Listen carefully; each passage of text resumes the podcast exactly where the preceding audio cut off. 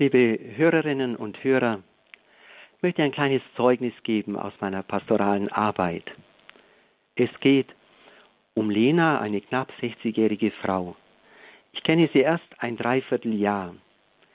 Die Ärzte sagen, sie hat so schwere Herzrhythmusstörungen, dass sie jederzeit sterben kann. Sie haben ihr vorgeschlagen, den Herzmuskel mit Elektroschocks zu behandeln. So etwas kann man bei uns nur im Herzzentrum in Perm machen, in unserer Gebietshauptstadt, 200 Kilometer von hier entfernt. Und dort hatte sie Anfang November letzten Jahres die erste Prozedur. Aber diese Anwendung zeigte keine Wirkung und die Ärzte waren wenig zuversichtlich. Gerade heute wollten sie einen zweiten Versuch unternehmen und die andere Seite des Herzmuskels behandeln. Deswegen ist Lena seit vorgestern in Perm. Aber zur Überraschung konnten die Ärzte jetzt bei der Voruntersuchung gar keine Unregelmäßigkeiten mehr feststellen und haben die Behandlung vorerst ausgesetzt. Lena, mit der ich eben telefoniert habe, freut sich natürlich riesig. Und wie sie sagt, ist sie überzeugt, dass ihr Gott dieses Geschenk gemacht hat. Seit einem halben Jahr kommt sie jeden Tag zur heiligen Messe, zu allen Bibelstunden und Katechesen, immer öfter auch zum Stundengebet. Und sie sagte mir jetzt, schon die ganze Zeit habe sie gespürt, wie sich beim Gebet das Herz beruhigt, wie sie von Spannungen frei wird. Und dazu möchte ich nun doch ein wenig weiter ausholen und auch persönliche Dinge ansprechen. Denn wie habe ich Lena kennengelernt? Im Mai letzten Jahres war ich selbst zwei Wochen lang im Krankenhaus. Luftlinie nur 300 Meter von meinem Schreibtisch hier entfernt, im zweiten städtischen Krankenhaus neben unserer Kirche, im siebten Stock, da befindet sich die Herzabteilung.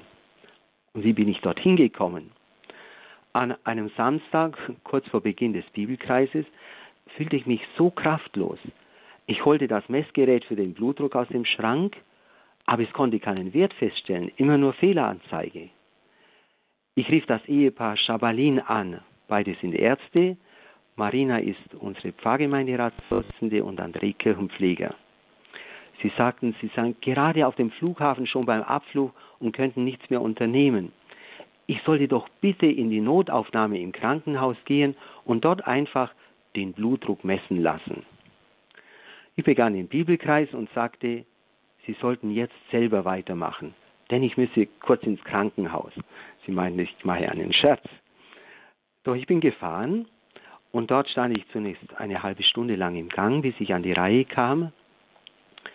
Die Krankenschwestern meinten, wie sonst üblich sei ich mit einem Patienten gekommen.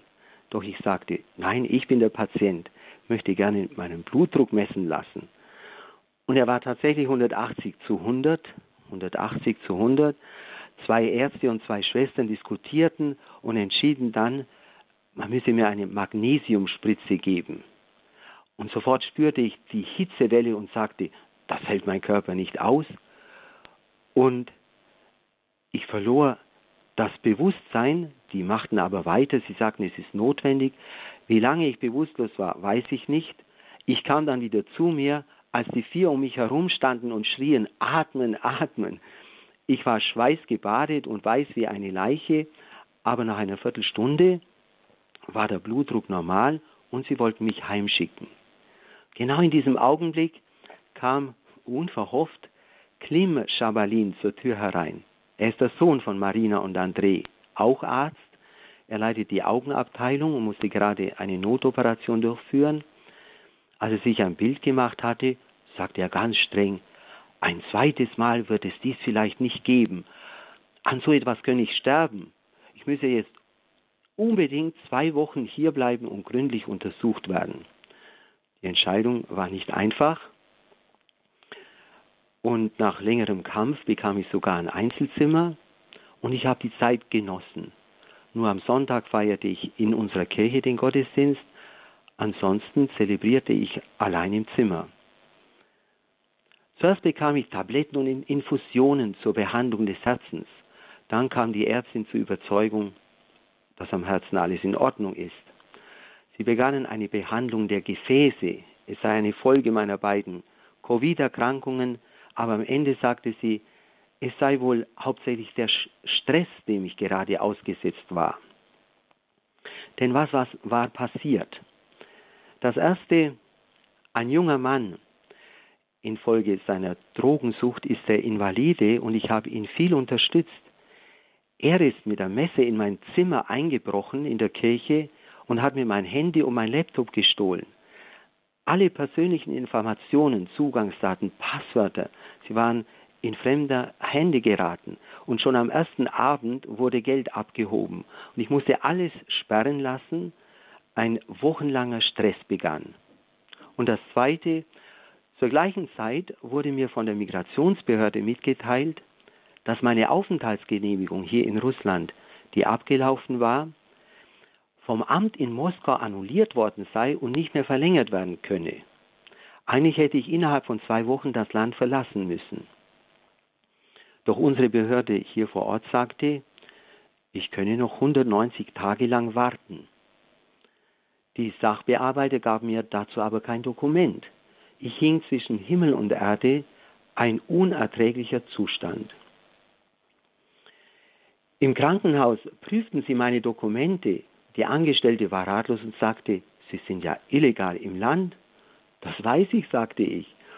Und ich bat sie, sich selbst an die Behörde zu wenden und den Fall zu schildern. Dies löste einen weiteren Skandal aus, aber er brachte die Sache in Bewegung. Im Ergebnis bekam ich nach meiner Entlassung eine unbefristete Aufenthaltsgenehmigung.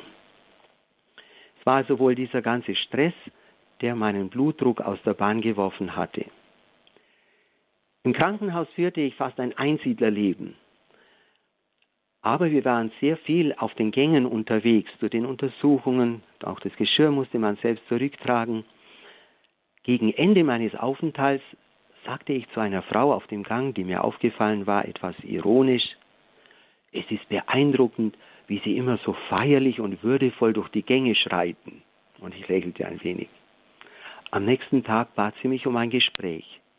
Wir standen ungestört im Treppenhaus und sie erzählte mir, vor einiger Zeit sei ihr Mann gestorben mit 58 Jahren und sie empfinde dies als schreckliche Strafe. Sie halte es einfach nicht mehr aus und habe immer größere Herzprobleme. Und zwar von daher. Und meine Bemerkung auf dem Gang habe sie dazu gebracht, über ihren Stolz nachzudenken. Nachdem sie mir ihre Geschichte erzählt hatte, begann ich aus der Sicht unseres Glaubens den Sinn des Lebens zu erklären. Und ich fing buchstäblich bei Adam und Eva an.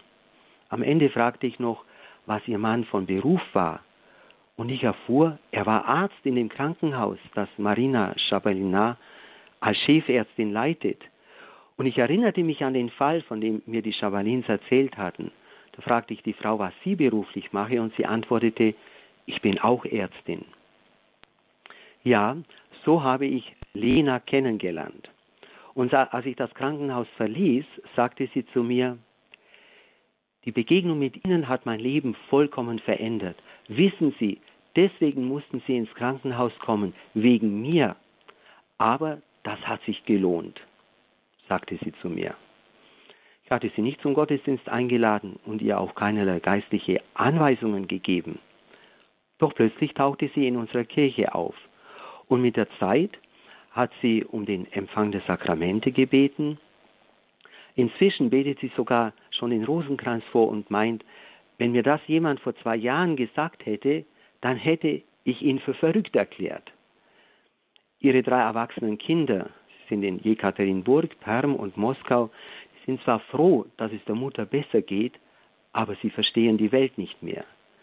Die Tochter kam vor kurzem aus Moskau und brachte ihre Mutter zu einem orthodoxen Priester im benachbarten Usolje.